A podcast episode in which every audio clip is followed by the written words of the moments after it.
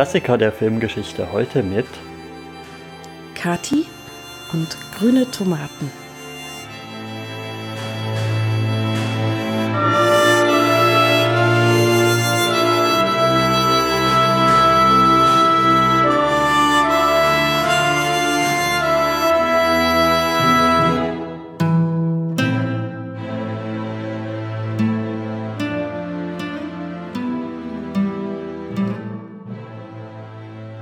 Hallo, herzlich willkommen bei den Klassikern der Filmgeschichte.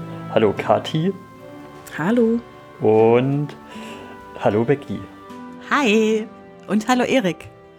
Ja, ich bin auch da. Hallo, wir sind endlich wieder da nach der, nach der etwas längeren Winterpause oder Sommerpause, je nachdem, wie man es nennen will. Vielleicht Frühlingspause am besten, weil das der Bereich ist, den es überspannt hat. Und ja, wir machen jetzt weiter. Dieses Jahr nicht so mit einem großen Überthema wie letztes Jahr, wo es ja die, die große Weltreise gab über die Kontinente hinweg, sondern ja, eine kleinere Staffel, weil es ist ja auch nur noch ein halbes Jahr quasi zu gehen.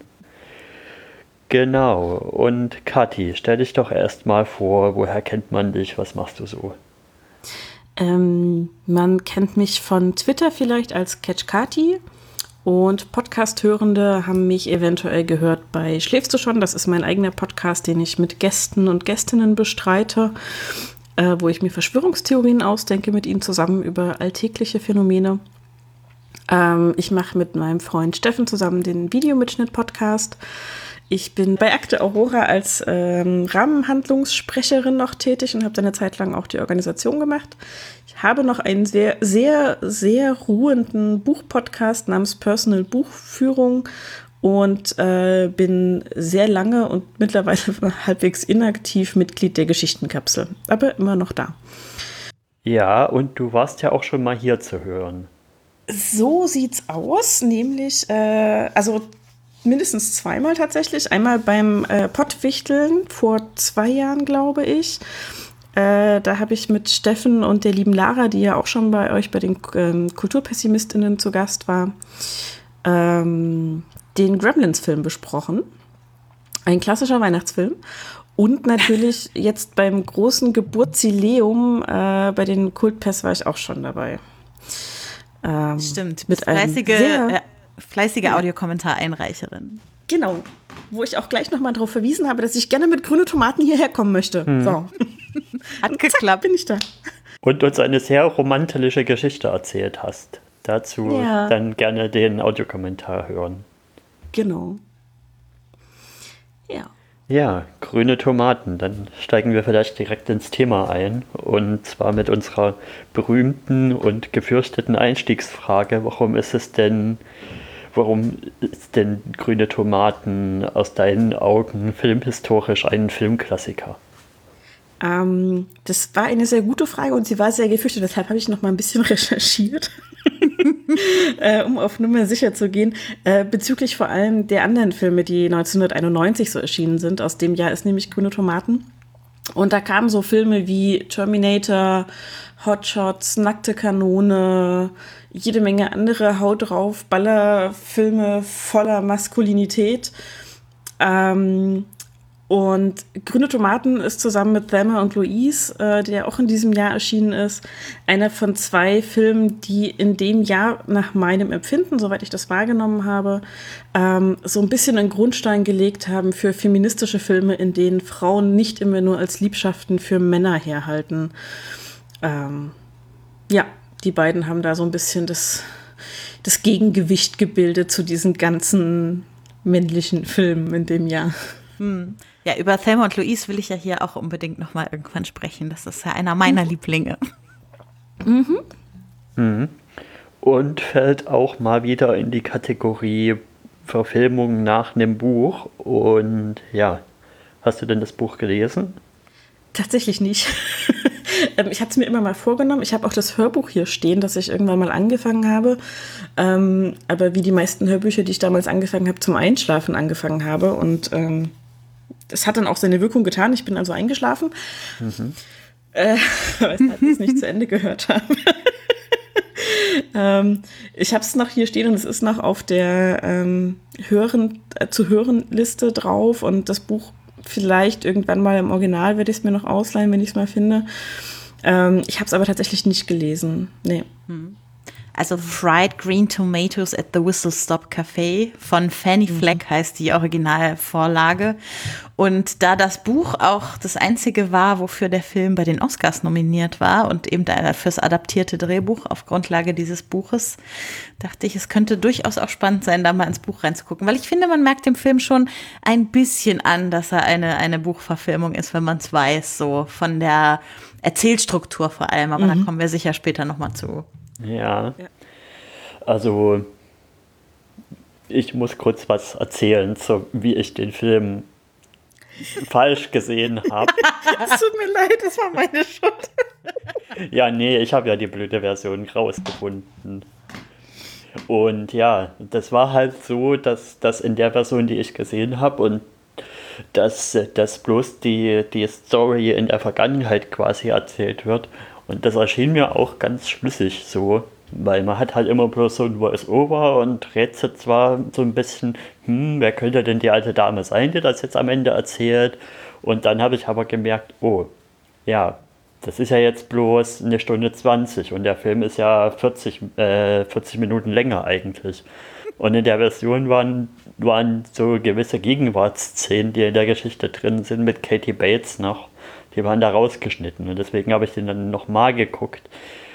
Ja, und fand aber, ja, irgendwie fand ich die, die erste Version tatsächlich, die falsche Version, die ich gesehen habe, fand ich tatsächlich irgendwie besser erzählt und, und schlüssiger. Also da können wir vielleicht direkt mal über, über, über die Gegenwartsszenen reden, was die überhaupt bringen und was die überhaupt sollen.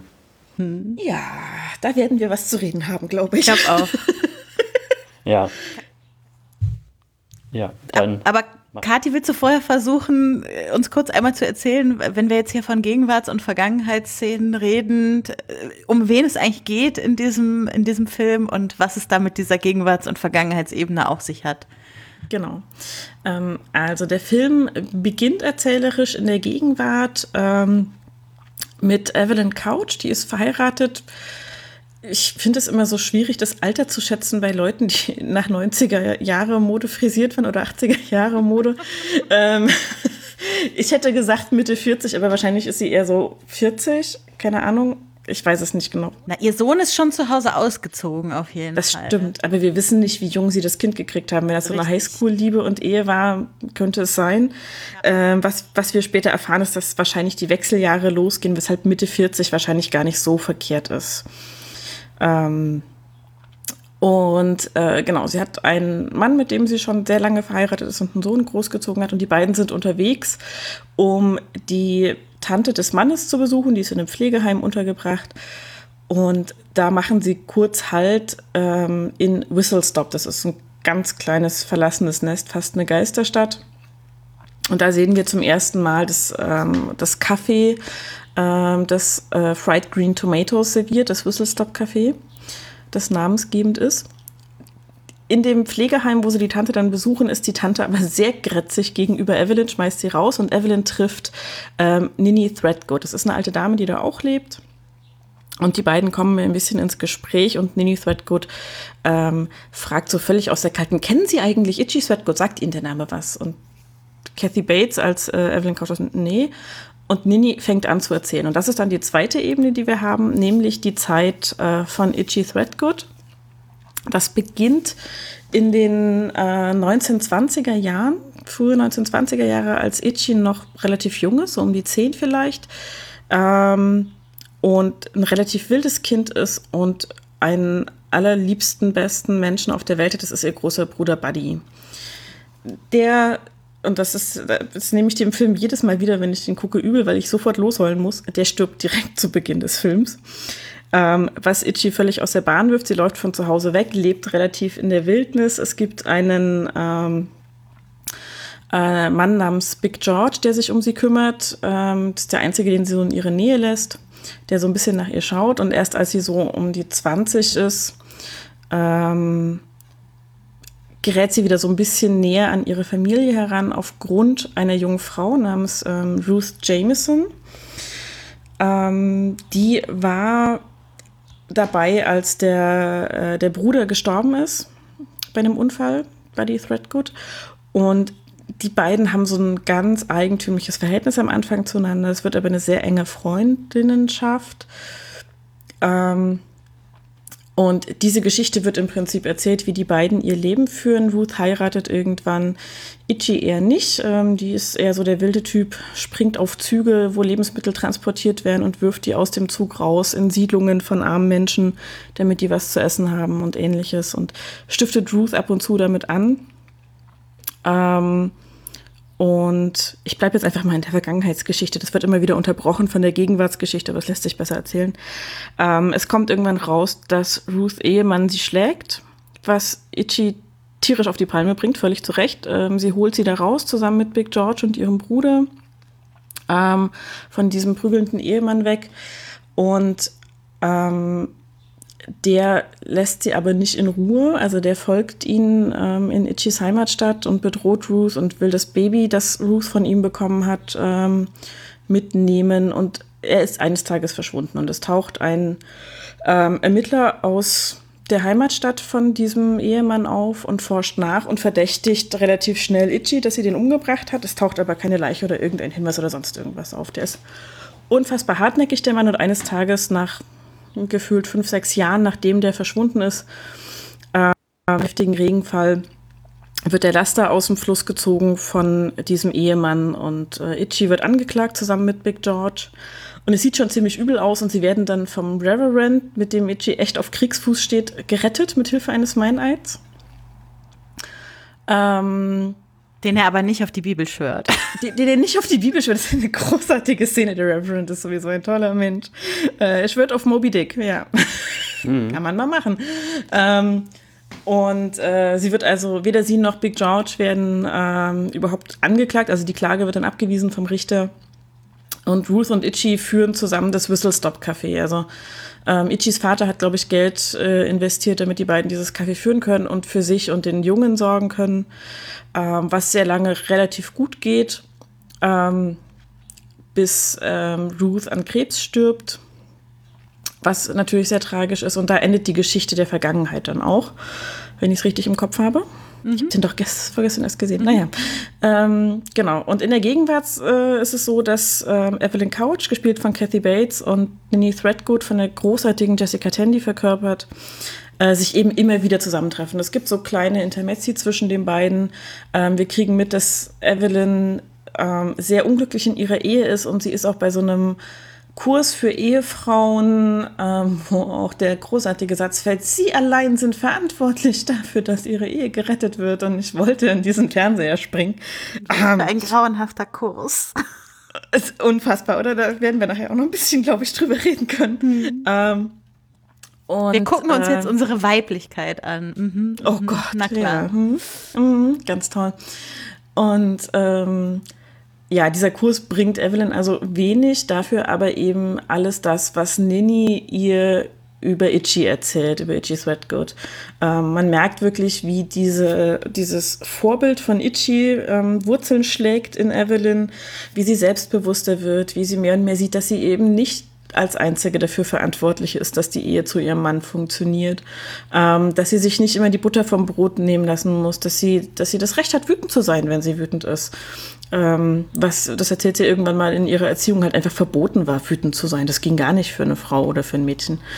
Und ähm, da steckt unfassbar viel Empowerment drin, ähm, wie die beiden Frauen miteinander interagieren und endet nach äh, einigen Missverständnissen am Ende dann damit, dass ähm, Evelyn beschließt, auch über den Kopf ihres Mannes hinweg so ein bisschen, dass ähm, Nini, deren Haus, während sie im Pflegeheim war, abgerissen wurde, ähm, bei ihnen wohnen wird, also bei Evelyn und ihrem Mann.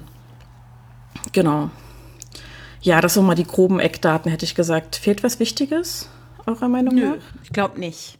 Aber die große Frage, glaube ich, die uns umtreibt, ist ja, was hat jetzt eigentlich der Vergangenheitsstrang und der Gegenwartsstrang miteinander zu tun? Also warum mussten diese beiden Stränge in einem Film erzählt werden? Habt ihr da mhm. Theorien zu? Ähm, diverse. Ja, dann Ähm, hau mal so raus, bisschen- weil ich habe da Ja. gar keine Gedanken dazu oder Ideen, weil mich interessiert halt auch wirklich mehr die Vergangenheitsebene am Film. Ähm, ich glaube, dass diese zwei Erzählstränge auf einer Metaebene sehr viel aussagen, die sich darum dreht, ähm, wie wichtig ist es, dass Frauen auch Frauenvorbilder haben. Ähm, Itchy selber als Figur ist einfach wild und eigensinnig und dickköpfig und nach dem Tod ihres Bruders ähm, nimmt sie sich das Recht auch einfach raus. Also sie, sie lässt sich gar nicht von irgendwem zügeln ähm, und hat so ein bisschen als Vorwand eben dieses Trauma von dem Verlust ihres Bruders.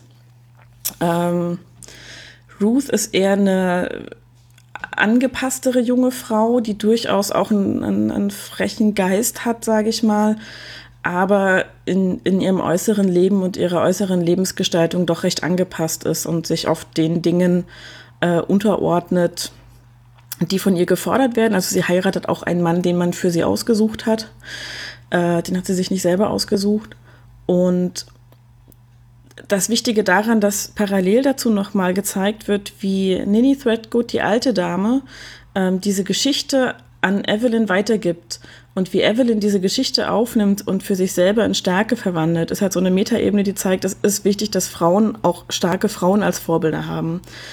Ähm, dass, dass Geschichten von starken Frauen erzählt werden, um weitere starke Frauen ähm, zu bilden, sage ich mal, oder, oder heranzuziehen oder wie auch immer man das nennen möchte. Ähm, das ist, es zeigt einfach, wie wichtig es ist, diese Geschichten zu erzählen. Und das ist für mich so die, ähm, die stärkste Deutungsebene. Es gibt natürlich noch ähm, das ewige Mysterium, ob Ninny Threadgood und Itchy Threadgood identisch sind. Oh ja, das fragt man sich Ähm. natürlich am Ende schon. Also es gibt eben diese Szene am Ende, die auf jeden Fall, ich sag mal, die Andeutung äh, macht und diese, Ident äh, diese Interpretation erlaubt. Also ich würde Die Frage die ist, ob es Szene, überhaupt so wichtig ist, ich würde die wissen. Szene so lesen, mit dem Bienenhonig da und dann auch noch mit dem Brief.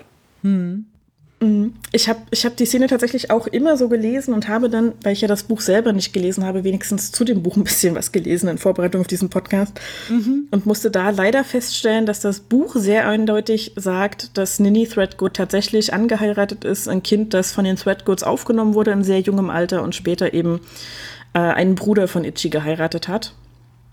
Ähm, der Film lässt das offen und das finde ich sehr schön, weil der Film auch. halt auch nicht erklärt, woher Ninny Threadgood, also die alte Dame Jessica Tandy, all diese Dinge weiß, die sich nur zwischen ähm, Itchy und Ruth zum Beispiel abspielen. So, also wo, wo einfach klar ist, da war niemand sonst im Raum, da war niemand sonst beteiligt und das sind Dinge, die man auch nicht erzählt in dem Sinne.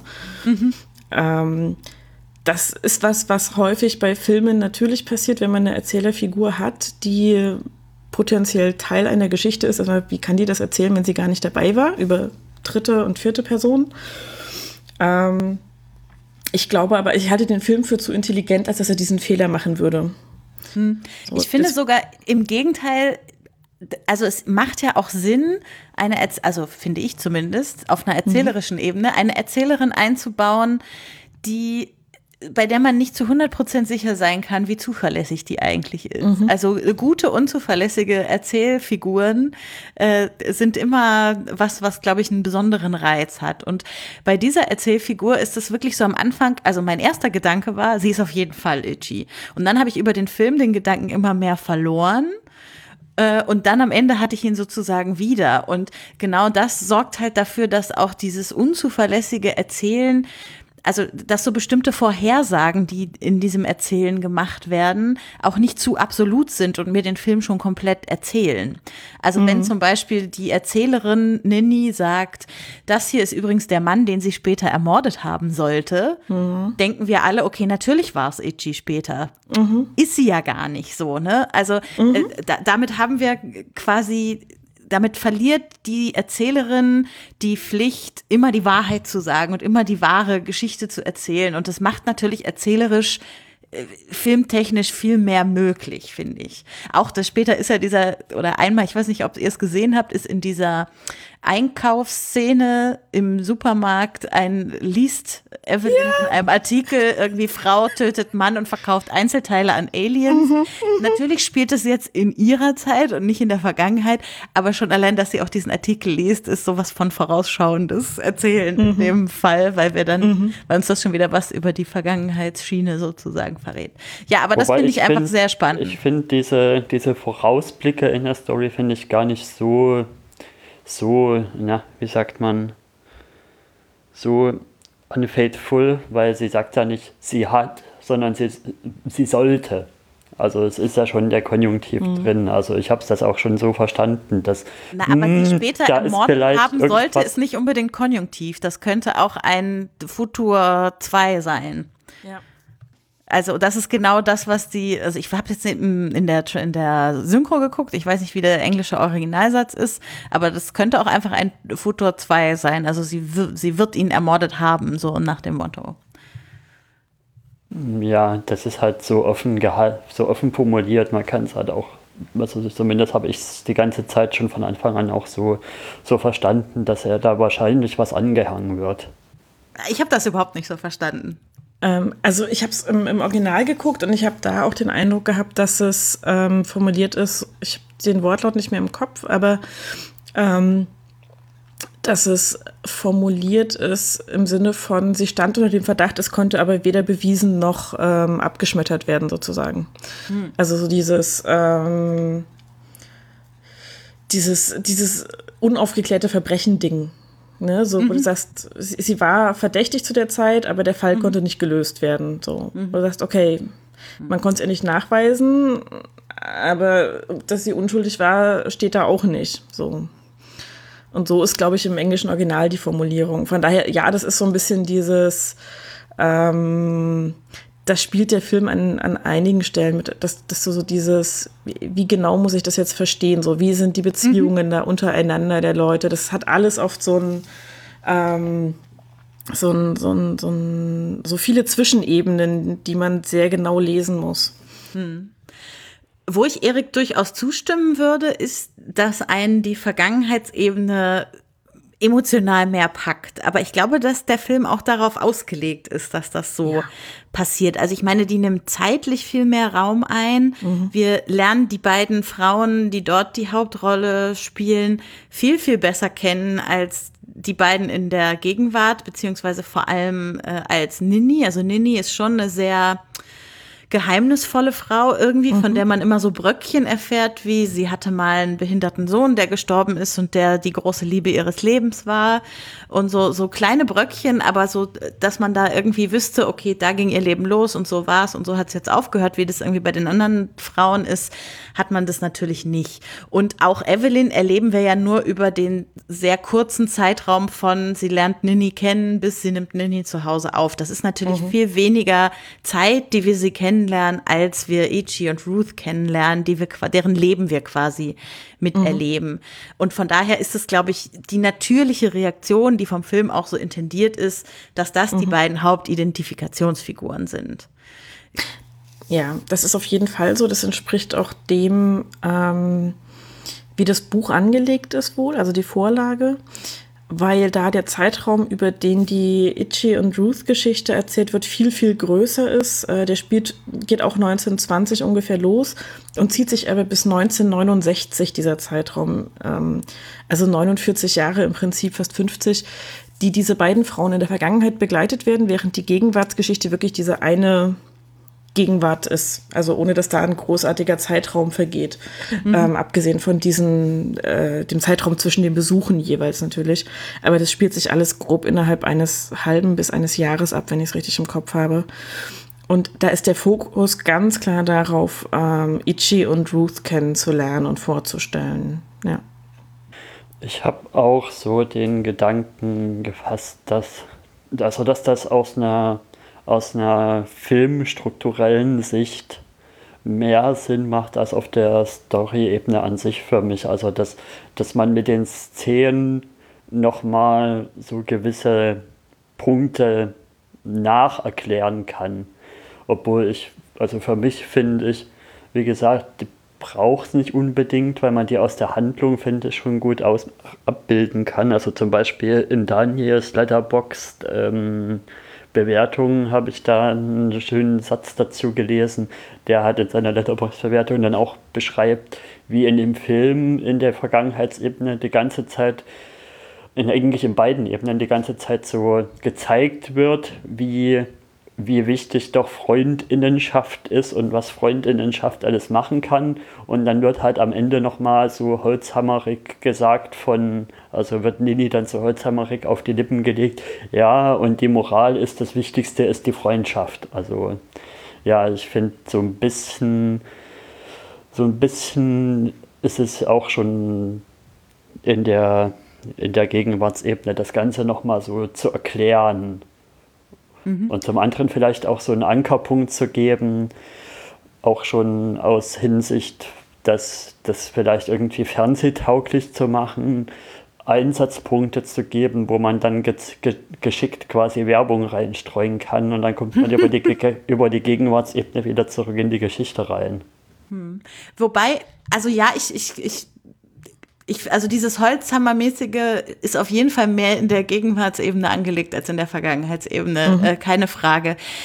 Wobei ich halt sagen muss, Evelyn ist auch, glaube ich, nicht das Identifikationsangebot für uns drei so mhm. was dieser Film bietet. So, da, da, da, genau. die, die, spricht, glaube ich, halt andere Leute an. Also wir, mhm. wir verlinken auch einen Artikel in den Show Notes. Das ist, da hat sich jemand wissenschaftlich mit den Identifikationsangeboten in diesem Film auseinandergesetzt. Ich finde das nicht komplett unkritisch, aber auf jeden Fall finde ich, der Artikel hat einen Punkt darin, wie viele verschiedene Identifikationsangebote dieser Film tatsächlich schafft. Mhm. Und dass das eine, eine Stärke ist von dem Film Anfang der 90er, drei so verschiedene Fragen Frauen oder vier so verschiedene Frauen irgendwie vorgestellt mhm. zu kriegen, in unterschiedlichem Alter, in unterschiedlichen Dingen, die ihnen wichtig sind im Leben und trotzdem eine Solidarität innerhalb dieser vier Frauen irgendwie aufzumachen. Deshalb, also glaube ich, dass es vielleicht, wenn keine Ahnung, meine Mutter diesen Film gucken würde oder ihre Freundinnen ihrer Generation, dass es für die vielleicht schon wichtiger ist, dass auch die Ebene von Evelyn dabei ist. Ja, das denke ich auch. Ähm, zumal, also das Buch ist nicht viel älter als der Film, das ist von 87.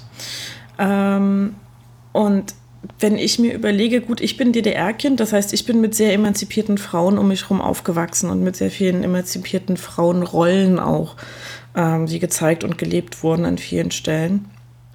Ähm, wir haben aber einfach dadurch, dass meine Eltern relativ aufgeschlossen sind, auch nach der Wende relativ schnell Kontakt äh, zu verschiedenen Menschen im Westen gehabt. Und ähm, da war halt so dieses Rollenbild auch ähm, Hausfrau, Mutter sein und danach, naja, mal gucken. Ähm, da haben wir eigentlich schon keine Ahnung mehr, wie unsere eigene Persönlichkeit aussieht und was wir wollen als Frau.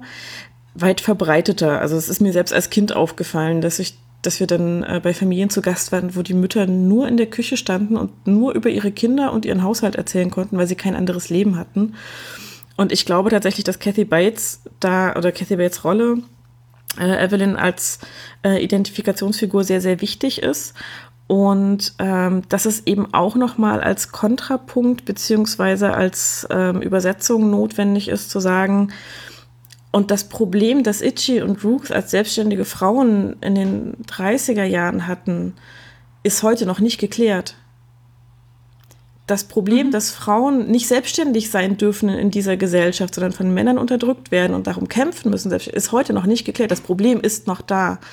Weil sonst kannst du dich, wenn du so als rein Historienfilm, sage ich jetzt mal, ne, siehst, zurücklehnen und sagen, ja Gott, damals, das war schon schlimm damals, aber Gott sei Dank ist ja heute alles viel besser und alles gelöst. So. Und die Ebene mit Nini und Evelyn zeigt eben, dass das nicht der Fall ist. Dass es immer noch ein Kampf ist und dass es immer noch unfassbar viel gibt, was geklärt werden muss. Und also Anfang der 90er, Ende der 80er, wie gesagt, als das Ganze entstanden ist und auch heute noch, würde ich leider sagen, ähm, gibt es da immer noch genügend Baustellen. Und das macht diese zweite Gegenwartsebene eben auch, zu sagen, das sind nicht nur Probleme der Vergangenheit, das sind nicht nur Dinge, die damals schwierig waren für Frauen oder mit denen Frauen damals angeeckt sind, wenn sie sich nicht einem entsprechenden Verhaltensmuster gebeugt haben, sondern es ist heute nicht anders. Und das finde ich sehr, sehr wichtig. Das ist eine der wichtigeren Sachen, äh, der Botschaften in diesem Film. Ja, das stimmt. Also aus der Sicht macht der Film das besser als zum Beispiel, ja, was wir halt in unserem Jahresrückblick hatten mit, äh, nee, in unserer Geburtstagssendung hatten mit The Green Book, also mhm. dass er auch noch zeigt, also auf der feministischen Sicht zeigt er, dass es, dass es auch heute noch Probleme gibt. Aber auf einer anderen Ebene gibt es dann noch was, wo ich dann doch noch mal haschere Kritik dann üben muss, die in ähnliche Richtungen schlägt, wie, wie sie bei The Green Book angebracht war. Aber da mhm. kommen wir zu dem Thema kommen wir ja noch wahrscheinlich. Ja. Das vermute ich auch, dass wir da noch hinkommen. genau. Ähm. Vielleicht noch ein kleines Titbit zu, zu Katie Bates Rolle. Das ist, glaube ich, ja, der, wirklich der zweite Film, den ich erst mit ihr sehe und interessant so schön zu sehen, welches, welches breites Spektrum sie hat, weil der erste Film, den ich mit ihr gesehen habe, ist, ist Misery, wo ja die Rolle so komplett in eine andere Richtung geht. Mhm. Wobei ich sagen muss, ähm, eine meiner Lieblingsszenen, die Kathy Bates in diesem Film hat, ist ja, wo sie äh, auf dem Parkplatz ist, auf eine Parklücke wartet und dann schnappen ihr zwei junge Frauen diesen Parkplatz weg und beleidigen sie auch und so und mit diesem dummen Spruch von wegen, äh, ja, sieh's ein, wir sind äh, jünger und schneller als du. Ähm, und sie rammt deren Auto einfach mal ja. kaputt und sagt, tja, sie jetzt ein Mädels, ich bin älter und viel besser versichert als ihr. Eine geile Erwiderung ist. Und in dem Moment, in dem sie entscheidet, dieses Auto kaputt zu rammen, hat sie genau diesen Blick drauf, den sie auch in Misery teilweise hatte. Ja. Dieses, oh Gott, jetzt ist alles zu spät. Ja, da habe ich, auch, da hab ich ganz kurz gedacht, das könnte auch so ein, so ein aus Versehen das Filmuniversum sein, wo die, die Misery mhm. Katie Bates die spätere Katie Bates aus dem Film ist. Ja. Genau.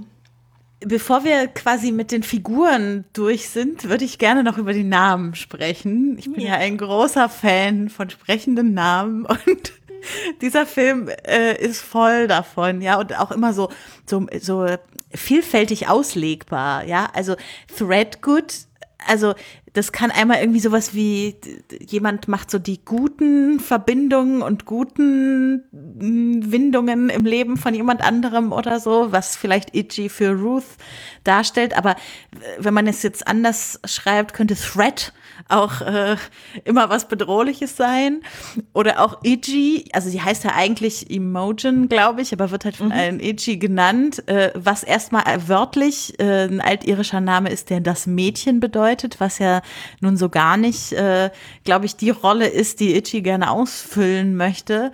Äh, wohingegen es natürlich lautmalerisch auch itchy mit CHY nah ist, was irgendwie kratzig und juckend und so bedeuten würde. Also da finde ich, äh, legt der Film so einiges vor. Ich finde auch äh, Couch als Nachname für mhm. die Familie von Evelyn und Ed. ähm, das ist also sprechender geht's quasi nicht mhm. für das, wie mhm. deren Leben verläuft, bis äh, Nini in ihr Leben tritt. Ja. So. Mhm. Genau. Ähm, tatsächlich ist Threadgood für mich, ähm, als ich anfing, Englisch zu sprechen, immer ähm, die ähm, ähm, so ein Synonym zum Ariadne-Faden gewesen, sozusagen. Mhm. Also dieses, mhm. dieser eine verlässliche Strang, auf den man immer zurückgreifen kann. Ja. So, der, der einen immer wieder in Sicherheit bringt.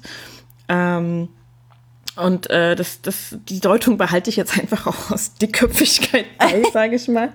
Und dieses, das Mädchen bei G, diese Übersetzung, ist insofern nicht verkehrt, als sie sich weigert, die Rolle einer Frau in der Gesellschaft anzunehmen. Mhm. Also sie nicht heiratet, keine Kinder bekommt, ähm, sondern dieses, dieses wilde, ungebundene, das man damals nur Kindern zugestanden hat, also vor allem den Mädels, äh, nur im Kindesalter zugestanden hat, beibehält. Mhm. Von daher doch auch wieder sehr passend. Mhm. Und auch Smokey Lonesome hat ja einen sehr passenden Namen. Sowohl Vorname als auch Nachname. Mhm, mhm. Mhm. Unbedingt. Und auch Ruth, äh, also Ruth, äh, also die Ruth-Geschichte von Ruth und Naomi in der Bibel ist, äh, glaube ich, die Geschichte, die jeder auspackt, wenn es um Frauensolidarität irgendwo in der Bibel geht. Also wo Ruth quasi bei ihrer ähm, Stiefmutter, nee, nee, Moment, äh, Schwiegermutter Naomi bleibt, obwohl ihr Mann gestorben ist und äh, quasi sich nicht in eine neue Beziehung begibt, wo es ihr persönlich besser geht, sondern auch Solidarität quasi bei ihrer ähm, Schwiegermutter bleibt. So, das ist auch äh, sehr sprechend quasi, dass eine der beiden Figuren diesen Namen gekriegt hat. Also da äh, hat der Film auf jeden Fall äh, sprechende Namen oder das Buch, das, die heißen ja in der Buchvorlage schon sprechende Namen gewählt, die ganz gut passen. Genau. Ähm, jetzt haben wir die Hauptfiguren auch schon relativ viel mhm. äh, benannt. Ich hatte in der Zusammenfassung auch schon auf eine der Nebenfiguren, ähm, Big George, verwiesen.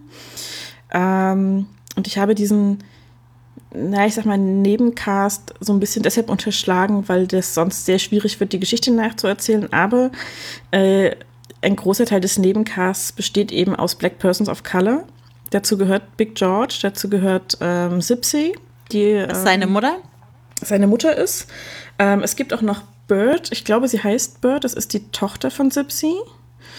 Ähm, die sind so am engsten dran an der Familie. Also Big George ist schon ganz lange ähm, von der Familie angestellt, wenn ich es richtig weiß, äh, wenn ich es richtig im Kopf habe. Ähm, Sipsy wird äh, später im, im Café mitarbeiten von Itchy und Ruth. Ähm, und Bird ist halt immer so mit dabei, weil noch ein Kind. Ähm, und da hat der Film halt natürlich eine Ebene, wenn man äh, sich überlegt, dass es in den 30er Jahren spielt, ähm, die einiges beiträgt zu diesen, äh, zu dieser ganzen mh, Geschichte, die halt mehr als nur ein Thema hat, sage ich mal. Also das ist, glaube ich, eines der Dinge, die ich an Grüne Tomaten auch sehr schätze, dass es nicht so diesen einen Hauptstrang gibt, äh, wie man ihn, weiß ich nicht, bei Liebeskomödien hat. Ähm, wo es dann nur darum geht, dass die beiden, die sich ineinander verliebt haben, oder einer hat sich in einen anderen verliebt, ähm, den dann irgendwann kriegen muss und dazu bringen muss, dass er sich zurückverliebt, sondern dass da sehr viele Dinge behandelt werden in diesem Film auf die eine oder andere Art und mehr oder weniger ausführlich, aber es ist keine Geschichte, die aus dem gesellschaftlichen Kontext und der Zeit und der Politik der Zeit herausgelöst ist. Genau, und das, das, hat mir immer sehr, sehr gut gefallen. Fand ich auch spannend, weil also ich gehe bei Filmklassikern, die uns empfohlen werden und uns angetragen werden, auch meistens so ran, wenn ich die noch nicht kenne, dass ich halt möglichst wenig weiß, bevor ich den mhm. das erste Mal sehe. Und war dann hier auch total überrascht von der kompletten Ebene, die da noch drin ist, mhm. weil ich einfach nicht gedacht habe, dass das in dem Film, der ja schon so mit den anderen Themen und gerade mit ja, Emanzipation und auch so ein bisschen ja, unterliegende romantische Geschichten da darstellt, dass da noch so eine komplette andere Ebene drin ist mit Rassismus und, und dem Clan, der auch tatsächlich im Film vorkommt, mhm. mit mhm. drin ist. Genau, der tatsächlich im Film vorkommt, der ja auch Big George einmal entführt und ihm auch üble Verletzungen zufügt. Mhm. Und äh, was ich, glaube ich, ganz schön finde, ist, wie quasi das gegenübergestellt wird dem tatsächlichen Zusammenleben im Whistle Stop Café. So, ja. also wo halt wirklich ein ein, eine Gleichheit, soweit es irgendwie möglich ist, zwischen mhm. den weißen und den schwarzen Personen ähm, in diesem Café äh, versucht wird zu erreichen. Also auf jeden Fall ist es das, was Itchy und Ruth im Kopf haben, wenn sie die Leute sehen, auch wenn es natürlich gesellschaftlich äh, alles andere als leicht ist für die schwarzen mhm. Personen in diesem äh, Film. Genau, äh, wir bewegen uns natürlich auch in den äh, Südstaaten. Das haben wir, glaube ich, noch nicht erwähnt. Das Ganze mhm. spielt, also Whistle Stop ist in Alabama gelegen. Äh, der Heimatort von Ruths späterem Mann Frank ist in Georgia. Ähm, wer den Film, ich glaube, der heißt Georgia oder heißt der Ray? Ich weiß es immer nicht, über ähm, Ray Charles. Der heißt Ray. Der heißt Ray, ne? Ähm, gesehen hat, weiß, wie Georgia drauf war bezüglich ähm, Rassismus, Diskriminierung, Rassentrennung etc. Ähm, und weiß ich nicht, vielleicht teilweise noch ist, da bin ich aber auf Hörensagen angewiesen. Ähm, das heißt, es, es, sind noch die Südstaaten, die extrem von ähm, Segregation betroffen sind ähm, und in diesem politischen Umfeld leben. Und ähm, das macht an manchen Stellen der Film tatsächlich sehr schön zu zeigen, wie Ichi sich eben auch über diese Konvention hinwegsetzt einfach und sagt, dass ähm, ich sehe da gar nicht ein, äh, Menschen anders zu behandeln, soweit es teilweise natürlich eine Gesetzesfrage ist. Also es gab einfach die Segregation. Sie durfte äh, schwarze Menschen nicht gleichberechtigt neben Weißen im Café sitzen lassen, weshalb sie draußen bedient werden. Ähm, aber sie hat Big George angestellt, sie hat Sipsy angestellt ähm, und tut, was sie kann, sozusagen, um, um für Ausgleich zu sorgen an der Stelle. Ja, aber ich habe ein paar, ein paar kritische Sachen dann. Also mhm. ich sehe ein paar Kritikpunkte da valide, die ich auch ein paar Mal auf Letterbox gelesen habe. Und das ist, ja, man könnte sich das Ganze schon noch progressiver wünschen aus, aus der heutigen Sicht. Also ich finde zum Beispiel, die weißen Figuren zum einen sind schon sehr schwarz-weiß in gute und böse eingeteilt. Also es gäbe nur die 100% Rassisten und die, die quasi ja 100% gut sind und das vernachlässigt aus meiner Sicht so ein bisschen, dass das mehr so ein systematisches Problem ist. Und auf der anderen Seite finde ich die, die schwarzen dargestellten Figuren zum Teil schon schon noch so ein bisschen, ich will nicht sagen Stereotyp, aber ja, holzschnittartig. Also zum Beispiel den, den großen Schwarzen, der seine Arbeit macht und ein Herz aus Gold hat und total lieb und knuddelig ist. Ich finde, das sind schon so ein, so ein paar, ja, die könnten ich, von ja. Charakter besser ausgeformt sein. Gebe ich dir recht? Ähm, ja, gebe ich dir recht. nee. Man muss auch mal Diskussionen so stehen lassen können. Ja. Ähm, das stimmt natürlich. Ähm, es ist ein, ein weißer Hauptcast. Ähm, schwarze Personen sind da in keinster Weise in irgendeiner Form Hauptrolle. Das ist richtig. Mhm. Das ist auch äh, in, in diesem Film einfach so. Das kann man nicht schönreden. Ähm, sie sind Nebenrollen und werden auch wie solche geschrieben und behandelt als Figuren. Ähm, dem stimme ich voll und ganz zu. Ich stimme nicht ganz zu, dass es keine, dass es diese glatte Trennung zwischen guten und bösen Weißen gibt, also Rassisten oder Nicht-Rassisten. Ähm, du hast allerdings nur eine Figur im Film und das ist Grady, der ähm, in dem Sinne nicht offen rassistisch ist, als er sich am Ku Klux Klan beteiligt, wobei das angedeutet wird von Itchy. Also sie sagt, naja, deine Schuhe erkenne ich unter jeder Kutte, egal wie du dich versteckst. Ähm, der aber zum Beispiel auch sagt, als äh, Itchy und Big George angeklagt werden sollen, warnt er Itchy und sagt, sie soll weglaufen. Naja, Big George kann man halt nicht retten. Mein Gott, um den ist es aber auch nicht in dem Sinne schade. Es ist halt irgendeiner muss halt hängen und dann sollte es halt besser Big George sein, weil er ist halt ein Schwarzer. So.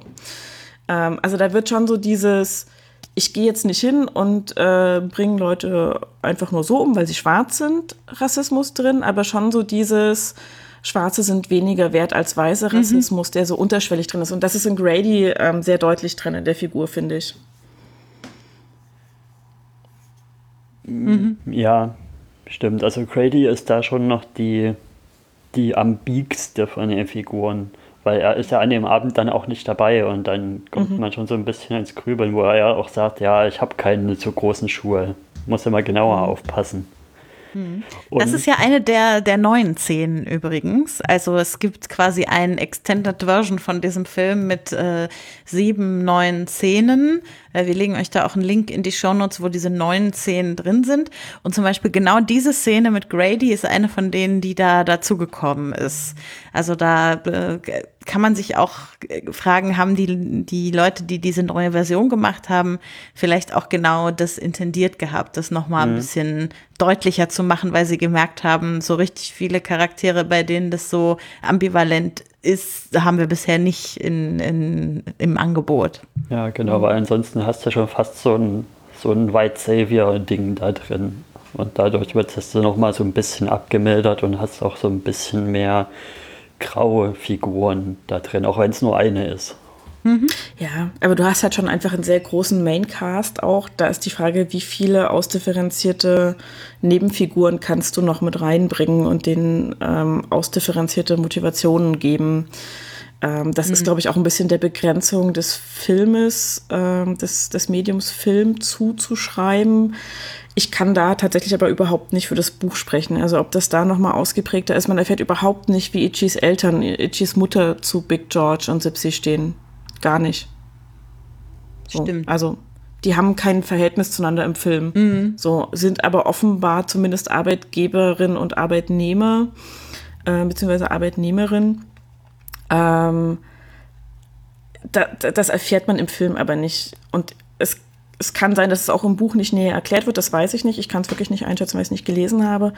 Ich würde dem Film da aber zugute halten, dass es einfach der Begrenzung des Mediums geschuldet ist. Und der Film ist ja schon zwei Stunden lang ohne diese sieben zusätzlichen Szenen.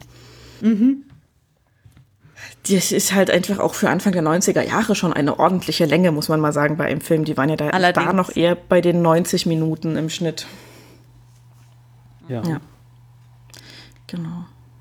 Wollen wir noch mal über weitere Themen des Films mhm. reden? Also mir würde noch als ein Thema auf jeden Fall Midlife Crisis einfallen. Ähm, natürlich eher jetzt wieder in der Gegenwarts-Storyline, äh, weil wir die Vergangenheits-Storyline, da erleben wir die Hauptcharaktere gar nicht bis zu dem Alter, wo es vielleicht zu einer Midlife-Crisis kommen könnte. Ähm, aber ich habe das Gefühl, also dass das wirklich ein Film ist, der ganz verschiedene ähm, Konfliktpunkte, die einem so im Leben passieren können, aufmacht. Und ich fand es ganz schön, wie er quasi es geschafft hat, ähm, von Evelyns und Eds Midlife Crisis zu erzählen, ohne daraus zu machen, das ist ein kleines Problem. Mhm. Also, obwohl wir wirklich in der Vergangenheitsgeschichte die vermeintlich größeren Probleme irgendwie erleben, ähm, gerade mit dem äh, Tod äh, von dem Frank, der dann da passiert und den ganzen Verdächtigungen und dem Rassismus und mhm. so, da, da sind, glaube ich, die Probleme erstmal die größeren, aber das Ganze macht nicht kleiner, dass ihre Midlife Crisis für Evelyn ein tatsächliches Problem darstellt mhm. und äh, dass sie da wirklich dran zu kämpfen hat und alleine da nicht rauskommt und irgendwie Unterstützung braucht und diese Unterstützung halt nicht findet in einer vermeintlich emanzipatorischen Frauengruppe. Diese ähm, Frauengruppe. Die sich als, als der größte emanzipatorische Circle der Welt fühlt, wo die Frauen mal über Masturbation reden dürfen und wie ich vorhin schon mal andeutete, sich ihre Weiblichkeit angucken, was bedeutet, sich auf einen Spiegel zu setzen und die eigene Vulva anzuschauen, mhm. wo ich mir frage, ach, naja, Weiblichkeit und Vulva gleichzusetzen, mhm. so mhm. emanzipatorisch seid ihr vielleicht doch nicht in diesem Circle, wie ihr euch irgendwie gerne fühlen würdet. So, und dann eben dieser Frau wahre emanzipatorische Vorbilder sozusagen äh, fortzusetzen, die ihr dann helfen können bei dieser Midlife Crisis. Das fand ich eigentlich einen ganz schönen Move, weil es doch häufig so ist, dass Midlife Crisis irgendwie so ein bisschen als was Lächerliches abgetan wird in Filmen. Hm. Wall of Text. ja, genau. Äh, die hat mir auch sehr gut gefallen. Also diese Frauengruppe ist ohnehin noch mal ein, zwei Wörter wert, finde ich. Mhm. Ähm, weil diese Frauengruppe ja dazu da ist, Midlife Crisis zu besiegen, aber eher im Sinne von, es muss nicht sein, dass eure Männer euch unattraktiv finden. Hier habt ihr Tipps, wie ihr euch sexy machen könnt. Öffnet doch mal nur in Zellophanfolie gekleidet die Tür. Und ich denke, alles klar. Ich kann an dieser Stelle Ed verstehen. Äh, Evelyn fragt ihn irgendwann so, was hättest du eigentlich gemacht? Also hättest du auch einfach nur dein Spiel angemacht, wenn ich dir heute nur in Zellophan eingehüllt die Tür geöffnet hätte? Und er sagt so, nee, dann hätte ich dich in die Irrenanstalt gebracht. Ich kann ihn verstehen an der Stelle, weil ganz ehrlich, das, was diese Frauen da machen, ist halt wirklich, es geht nicht drum, ähm, auf einer körperlichen Ebene in irgendeiner Form weiterhin attraktiv oder irgendwas zu sein. Das ist nicht emanzipatorisch gedacht in diesem Sinne, äh, wenn es nur darum geht, äh, dem eigenen Mann zu gefallen und gefällig zu sein. Und das ist halt das, was diese Gruppe so macht. Und da ist eine Figur drin, äh, ich glaube Missy heißt sie, mit den kurzen blonden Haaren, ähm, die das Ganze auch permanent sarkastisch kommentiert ähm, mit der Evelyn am ehesten da eine, eine Beziehung hat, sage ich mal, also eine Freundschaft pflegt, wobei sie mit diesem sarkastischen von Missy nicht gut zurechtkommt meistens. Und die das gerne mal sarkastisch kommentiert und auch irgendwie sagt, das ist total rausgeschmissenes Geld eigentlich hier. Dafür soll ich Geld bezahlen, dass sie mir so einen Blödsinn erzählen. Ähm, und mhm. das ist so ein, das ist nochmal so ein Hieb auf diese pseudo-emanzipatorischen Frauen, die ähm, gerne mal versuchen, alle Probleme der Welt auf diese Art wegzuerklären, die Frauen haben könnten. Ähm, und äh, ja, wie du schon sagtest, Becky, das ist halt tatsächlich einfach schön zu sehen, wie dieser Kurs einfach nicht hilft, weil er natürlich auch nur von Evelyn besucht wird und nicht von Ed. Also, Entschuldigung, aber eine Beziehung kann halt nicht gerettet werden, wenn nur eine Person aus dieser Beziehung sich darum bemüht. Nur falls das noch unklar war, irgendjemand. das müssen dann schon beide wollen. Ähm, sondern dass es erst klappt, als sie, als sie eben diese Vorbildfigur Itchy präsentiert bekommt von Nini und auch Nini als Vorbild hat. Also ähm, unabhängig davon, ob wir sie als Itchy sehen oder tatsächlich als äh, angeheiratete Threadgood, ähm, das, was von Nini erzählt wird aus ihrem Leben und wie sie es erzählt und wie man das mitbekommt, ist halt tatsächlich doch auch eine, eine Vorbildfigur an vielen mhm. Stellen. Also so lese ich sie zumindest, weil sie einfach, klar, sie hat den Bonus des Alters. Äh, Peter Ustinov hat irgendwann mal gesagt, und es tut mir leid, dass ich einen Mann an der Stelle zitieren muss, ähm, die Gesellschaft fürchtet alle alte Menschen, weil wir nichts mehr fürchten. So. Also, womit willst du alte Menschen noch, also welche Repressalien willst du alten Menschen noch auferlegen? Die arbeiten nicht mehr, du kannst sie also nicht mehr rausschmeißen. Ähm, die haben das Problem mit Partnersuche nicht immer, aber dann doch häufig hinter sich. Ähm, zumindest die Menschen, die ich kenne in dem Alter, haben dann doch eher die Langzeitbeziehungen für sich entdeckt. Mhm. Ähm, und ähm, so kommt Nini halt auch rüber an vielen Stellen. Die hat einfach keine Angst mehr. Mhm. Und das ist auch ähm, in dieser sehr anrührenden Szene drin, wo sie sagt, man muss doch vor dem Tod keine Angst haben. So. Und mhm. ähm, also das ist so ein Gespräch zwischen ihr und Evelyn, das ich immer wieder schön finde. Und ähm, wo sie halt sagt, also es ist so ein bisschen, ähm, es ist halt das nächste Abenteuer so. Und den Tod muss man eigentlich nur fürchten, wenn man sich vorher schon eigentlich vor dem Leben gefürchtet hat.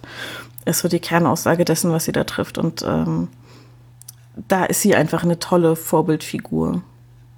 Hm. Ja, aber das mit der Zellophanfolie nochmal. Also, das ist. Würdest du dir das? Das ist mein zweiter, sehr viel kleinerer Kritikpunkt. Also, ich habe nur zwei Kritikpunkte an dem Film und das ist der zweite, dass, dass ich finde, der Film hat zum Teil so ein bisschen awkward Humor-Szenen drin. Ich kann verstehen, warum die drin sind, um vielleicht auch das Tragische ein bisschen aufzubrechen in beiden Story-Ebenen. Aber ich finde, ja, ein bisschen Holzhammermäßig ist der Humor auch schon zum Teil. ich glaube, das kann man nicht äh, bestreiten. Aber ich finde, nee. gerade die Szene, die ist ja auch eine der allerersten, mit denen wir ähm, Evelyn überhaupt kennenlernen. Äh, also gerade um gleich von Anfang an klar zu machen, diese Frauengruppe, zu der sie da geht, die mag sich feministisch, emanzipatorisch, was auch immer als Stempel geben, aber ist es in keinster Art und Weise. Dafür ist die Szene doch wirklich sehr gut, damit man das von Anfang mhm. Hinterfragt, ja. Aber äh, natürlich, also der Holzhammer, den haben wir auch da wieder, das stimmt. Das ist richtig, das ist richtig. Ähm, es ist schon ein bisschen awkward. Ich glaube, es ist aber auch ein gutes Mittel, um gerade was diesen feministischen, pseudo-feministischen Frauenkreis angeht, zu zeigen, wie völlig Banane das eigentlich ist, was sie da machen. Mhm. Also, ich meine, es gibt halt diese, also es ist eine Tagtraumszene, äh, aber Kathy Bates steht irgendwann in Klarsichtfolie gehüllt da. Mhm. Mhm. Ich weiß nicht, wie viel sie drunter hatte, weil es dann doch sehr viel Klarsichtfolie ist. Ähm, das heißt, es ist nicht komplett durchsichtig. Ähm, das ist schon sehr holzhammermäßig, aber es zeigt halt auch wirklich, wie absurd dieser Vorschlag überhaupt war. So, also so dieses, es, es sind so diese Dinge, die in, auch in diesen ganzen Ratgeberbüchern und so ähm, erstmal so klingen, als wäre es eine gute Idee und könnte das Feuer neu entfachen, aber wenn du sie einmal umgesetzt siehst, denkst du dir so, nee, irgendwie nicht. Nee. Ja. Nee, ist eine blöde Nummer. Machen wir nicht. Und eine von den Holzhammer-Szenen, die passiert direkt, tatsächlich direkt am Anfang, hat für mich auch die emotionalste Szene ein bisschen platt gemacht, würde ich sagen. Und zwar, das ist halt die mit, mit ihrem Bruder und ja, weil eigentlich klar ist, sobald der Hut darunter fliegt, worauf das hinsteuert. Und deswegen hat das für mich so ein bisschen die Wucht rausgenommen. Oh, ich sitze da jedes Mal da und heule ganz schlimm. Ich habe es vor allem auch bis zum Ende gedacht, der schafft es. Ja, ich dachte auch so, der hat doch jetzt den Schuh schon offen und der springt ja noch so zur Seite und dann. No, ich habe da ganz schlimm. Ich heule jedes Mal ganz schlimm. Ich weiß, dass es kommt und ich habe dann schon immer so eine Tissuebox auf dem Schoß und ich heule ganz schlimm an der Stelle. Das ist ganz, ganz furchtbar. Ich heule auch später bei Ruths Tod immer noch mal ganz furchtbar. Ja, die, Re Ähm, die Reaktion und das, was danach passiert, das, das hat mich auch zerstört, aber der, der Build-up hätte besser sein können. ich, ich fand das, also ich glaube, der Impact ist für mich deshalb so heftig, weil Buddy, so wie er gezeigt wird, der perfekte große Bruder ist und der perfekte Freund. Der erzählt witzige, aufbauende Geschichten. Ähm, er geht auf die Leute ein, mit denen er sich unterhält. Ja, er ist auch so ein bisschen Prinz Charming, wenn er mit Ruth ähm, redet, so. Aber Ruth findet Ja. das auch ganz attraktiv. Also er ist nicht, ähm, nicht übermäßig aufdringlich dabei im Sinne von, sie möchte das eigentlich nicht, sondern sie ist durchaus interessiert an ihm. Und, er ist nicht er bei jedem. Genau. er, er, er versucht es halt nicht permanent, sondern so, er, er hat mitgekriegt, okay, zu der habe ich einen Draht, bei der kann ich das machen. Und ähm, ich, die, die, die Art, wie er diese Geschichten erzählt und wie er sich kümmert und wie er Itchy nicht zurücklässt, nur weil er jetzt mit Ruth unterwegs ist, das ist alles so dieses, der ist einfach so großartig und dann wird er einfach umgebracht. Das, das Ja. haut, also das ist so dieses, ich, das ist so einer von den Männern, von den Männerfiguren, wo ich sagen würde, könnten nicht ein paar mehr so sein? Schon ein bisschen frech und auch witzig und auch nicht, nicht duckmäuserisch äh, vor der Gesellschaft und allem, aber einfach empathisch und auf die Menschen um ihn her eingehend. Und diese Figur wird direkt am Anfang des Films weggenommen. Und das ist so ein Knall für mich und das tut mir so weh jedes Mal wieder. Ja. Aber das ist halt Jedes genau Mal. wie er Ichi weggenommen wird. Ne? Genau, Ruth das ist genau das. Also, auch. und, und diesen, also dieser Impact, das, ich habe den Film fünf, sechs, sieben Mal gesehen, ich weiß es nicht. Nicht am Stück, aber über Jahre verteilt. Ich jedes Mal, also dieser Impact trifft mich einfach jedes Mal wieder. Ich weiß, dass es kommt, ich weiß, dass es passiert, aber ich sitze da und es trifft mich einfach. Es reißt mir jedes Mal das Herz auf beim Gucken. Sowohl aus Empathie für Itchy, weil ich weiß, wie der, also der Film zeigt ja auch, wie sehr sie das verstört. Ähm, und aus allem rausreißt und wie sehr es ihr diese eine Bezugsperson nimmt, der sie wirklich komplett vertraut hat. Und zum anderen, weil so dieser, dieser, diese Männerfigur weg ist, die vielleicht auch einfach mal ein Vorbild für andere Männer sein könnte, um bessere Männer zu werden. So. Und das nimmt so viel weg, wenn Buddy stirbt. Das ist unfassbar und das tut so weh. Es tut mir leid. Entschuldigung, ich wollte eigentlich nicht, nicht anfangen zu heulen, aber es passiert mir so schnell bei diesem Film. Und man spürt ja auch die Nachwirkungen Ja. direkt im, in der nächsten Szene dann. Und an der Nachwirkung davon will ich noch kurz über, über rote Heringe reden, die in dem Film drin sind. Also der eine größte rote Hering für mich zum Beispiel ist dann die, die zweite Buddy-Szene mit Buddy Junior, der Oh Gott. wo auch wieder was mit einem Zug ist, Mhm. wo ich mir erst erstmal schon gedacht habe, hm, das, das hätte man aber irgendwie besser machen können, so erziehungsmäßig. Nachdem das passiert ist, könnte man vielleicht so einem Kind beibringen, ja, hier pass mal ein bisschen auf, Zug und so und Schienen ist nicht so toll. Und dann sieht man halt die ganze Bande an Kindern, wie sie über die, über die Schienen laufen. Und ja, ich finde, der Film hat so ein paar rote Heringe drin, die halt auch zum Beispiel mit dem Wer war es jetzt, mit dem Umbringen und dann halt auch der rote Hering, je nachdem, wie man sieht, ob, ob jetzt der Sheriff bei den Clan-Leuten dabei ist oder nicht. Ich habe es halt mit der zusätzlichen Szene jetzt so interpretiert, er ist da nicht dabei, sondern eher so ein technokratischer, ja, das Gesetz ist das Gesetz und da können wir uns jetzt auch nicht drüber stellen, hm. Typ. Und der wird ja dann schon so als roter Hering auch am Anfang eingeführt, dass er da klar mit dabei ist und ja. Nochmal, wer jetzt? Äh, na, der, der, der Sheriff, Sheriff, der Franks Tod aufklären will. Nee, Ach so, nee, nee, der dann auch immer das Barbecue isst. Ach nee, du meinst Grady. Den, den, den Vor-Ort-Sheriff, ja, Sheriff ah, Grady. Grady, Grady, ja, alles klar. Hm. Ja, wo nicht so ganz klar ist, ne, auf welcher Seite steht er jetzt. Ist er ja. einer von den Kuttenträgern oder nicht? Wobei ich bei Grady, ähm, also Benefit of the Doubt, ich weiß es nicht, äh, sagen würde, der ist halt äh, so lange dabei, wie es nach einem netten Vereinstreffen aussieht sobald die Ernsten machen und tatsächlich Menschen verletzen, ist er dann doch zu sehr Sheriff, als dass er mitmachen würde und äh, zu sehr sich selbst auch, sieht er sich selbst auch als, als einen von den Guten. So. Also ich glaube tatsächlich, dass er so ein klassischer, klassischer anfänglicher Mitläufer ist. Mhm. Bei Grady. Also so lese ich ihn einfach, weil er schon sehr,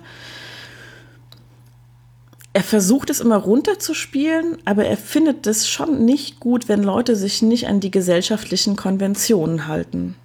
So, ne? Also das Itchy dann, er findet Itchy zwar cool, weil sie auch in der Puckerhöhle da mit rumsitzt und spielt und trinkt und äh, sein Geld gewinnt.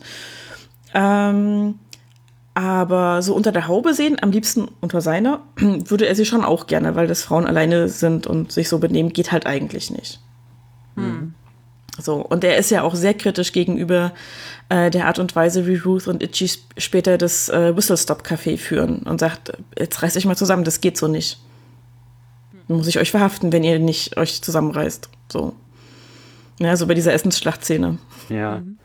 Apropos ja, die unter der Haube sein und äh, allein, alleinstehende Frauen und so.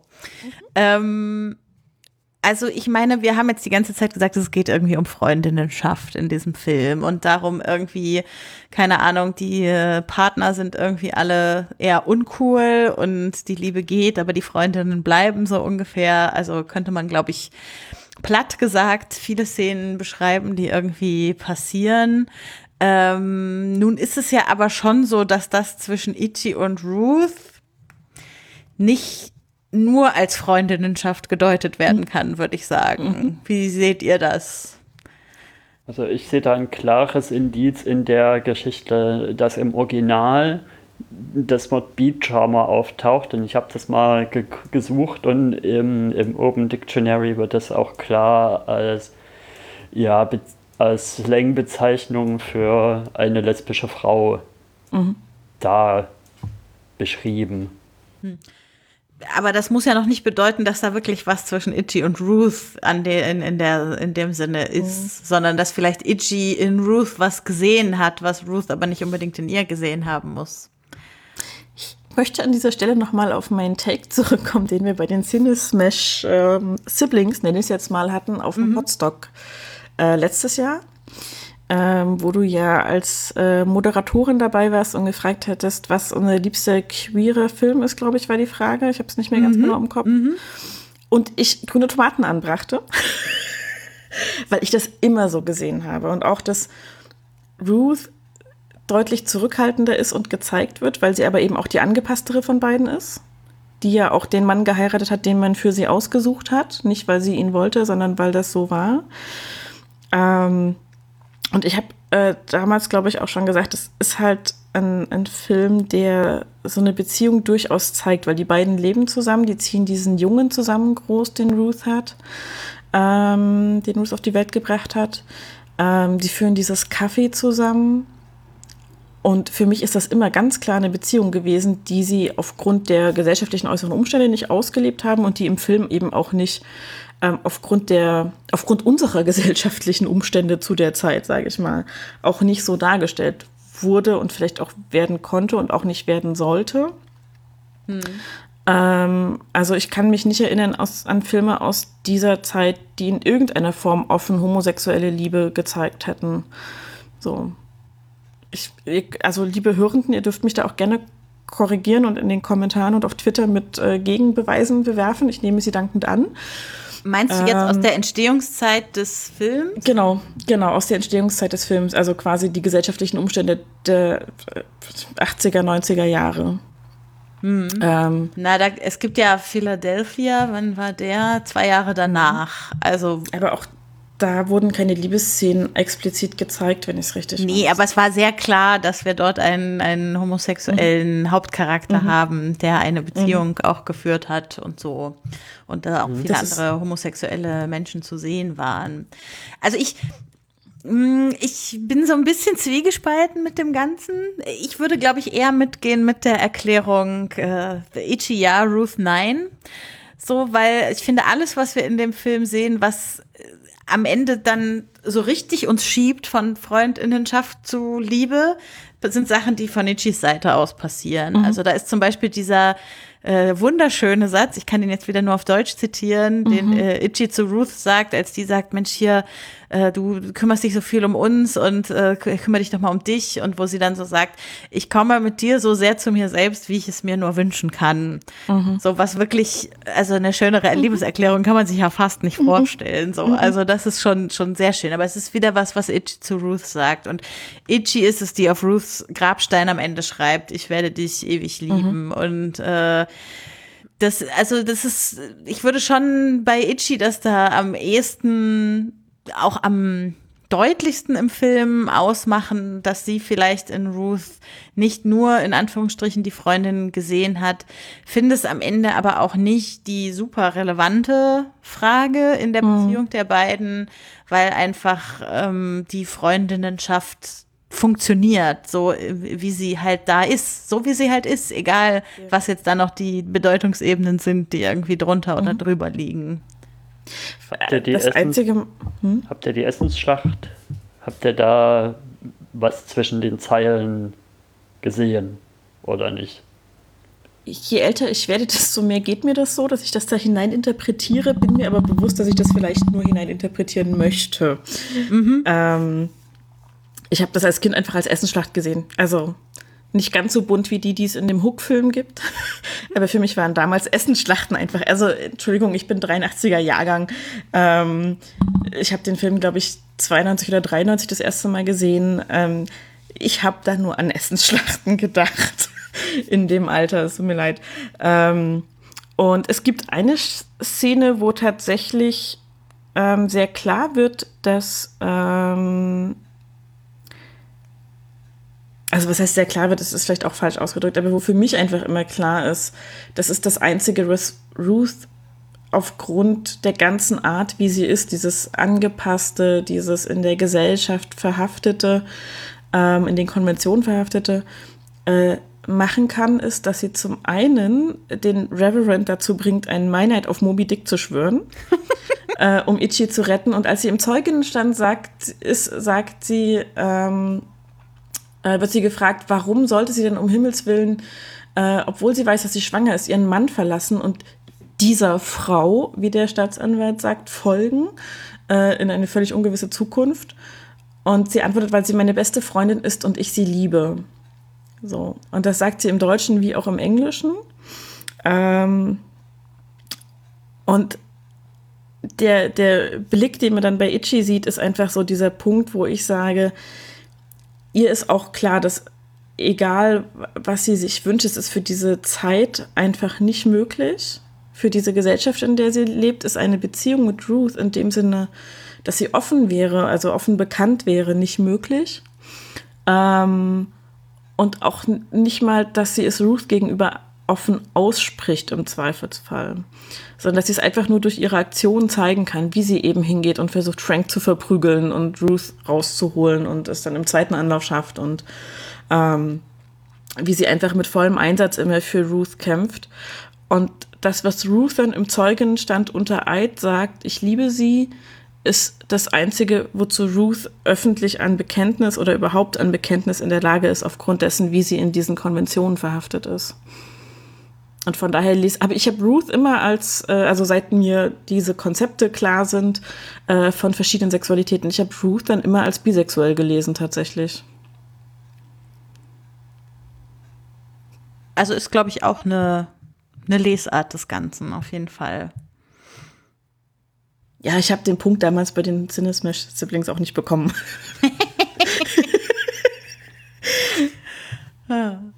genau. Weil es ja. aber halt, also ja, es geht halt in dem Film auch nicht ausschließlich drum, ist es eine Liebe zwischen den beiden, ist es eine Freundschaft, ähm, sondern es geht tatsächlich in, also das ist eben diese Vielschichtigkeit des Films und diese vielen hm. Dinge, die angesprochen werden, auch mit dem Rassismus etc.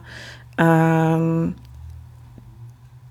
was mir halt auch gefällt, wo ich sage, das hätte ich auch gerne in moderneren Filmen, dass Filme über homosexuelle Beziehungen oder nicht heteronormative Beziehungen einfach das nicht immer zum Problem machen, sondern einfach mal sagen, okay, zeigt es einfach als etwas, was zur Normalität dazugehört und fügt ein Problem hinzu, das ernsthaft ein Problem ist, das gelöst werden muss. So. Um einfach, also, das klingt jetzt auch wieder doof. Also, was ich sagen will, ist halt, es wird immer noch als, ähm, als Hauptproblem gesehen, homosexuelle Beziehungen. So werden sie in, in, in den Medien gezeigt und in der Popkultur gezeigt in aller Regel. Ähm, es ist immer das Hauptproblem. Also bei Moonlight ist auch das das Hauptproblem. Ich finde es einen sehr schönen Film. Und ich verstehe auch, dass, ähm, dass es unfassbar wichtig ist, einen homosexuellen Film mit äh, Person, of Colors Person of Color zu machen und zu zeigen. Und dafür muss es mehr geben.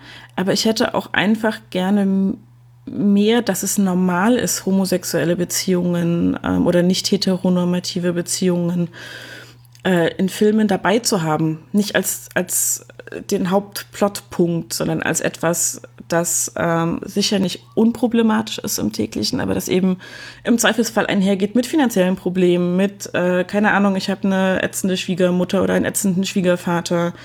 Ähm, ich bin von Rassismus betroffen, ich äh, bin disabled, ich habe, keine Ahnung, meine Karriere kommt nicht in Gang und ich weiß nicht, woran es liegt.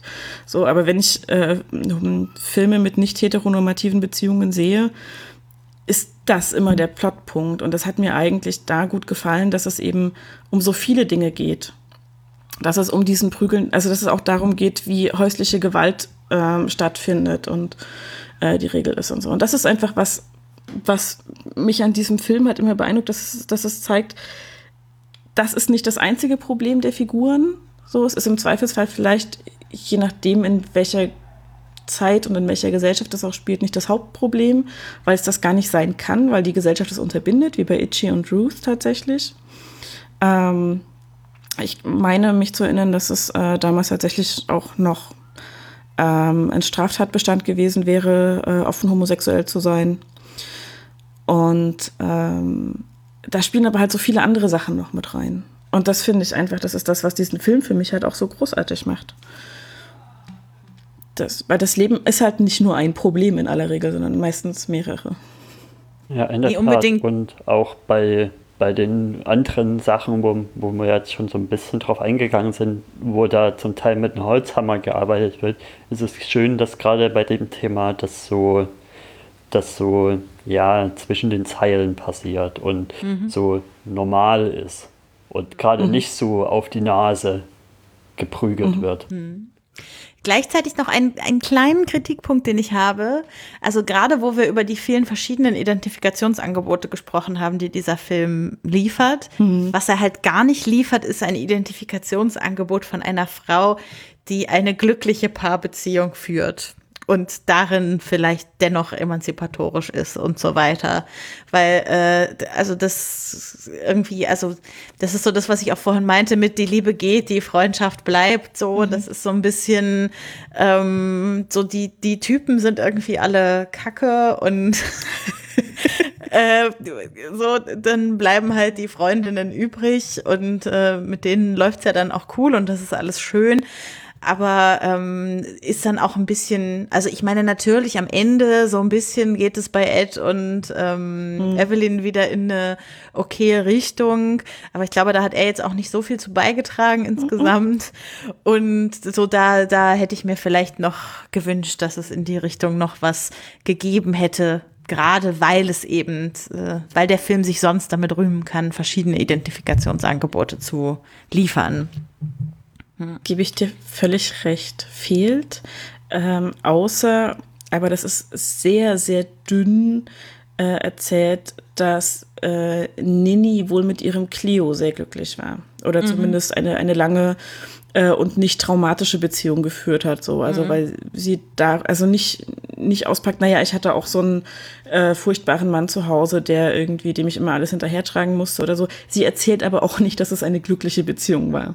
So, sie erzählt halt nicht wirklich was drüber. So, sie erzählt eher von ihrem Kind, das sie hatte. Ähm, und was damit einherging. Äh, auch hier kommt übrigens der Mann in Form des Arztes nicht gut weg. Muss ich mal sagen. Stimmt. Ähm, Ne, so. Ähm, der Film kommt schon noch so ein bisschen auch aus der Zeit, ähm, als Emanzipation und Feminismus sehr männerfeindlich eingestellt war, glaube ich. Oder also sehr diesen Ruf hatte. Hm. Ja, oder diesen Ruf hatte und teilweise vielleicht auch tatsächlich in dem, was die Frontfiguren gesagt haben, sehr radikal war. Das, äh, da ist er ein Kind seiner Zeit, das äh, kann man nicht abstreiten. Apropos radikal, jetzt kommt ja die goldene Brücke. Wir müssen noch über die Lösung mit der Leiche sprechen. Ja. Die ja schon ein bisschen radikal ist, denn Itchy entscheidet sich, äh, dass Big George die Leiche von Frank schlachtet und ähm, Barbecue daraus gemacht wird, was dann im Whistle Stop Café serviert wird, unter anderem auch dem untersuchenden Sheriff. Mhm. Das beste also, Barbecue seines Lebens. Mm.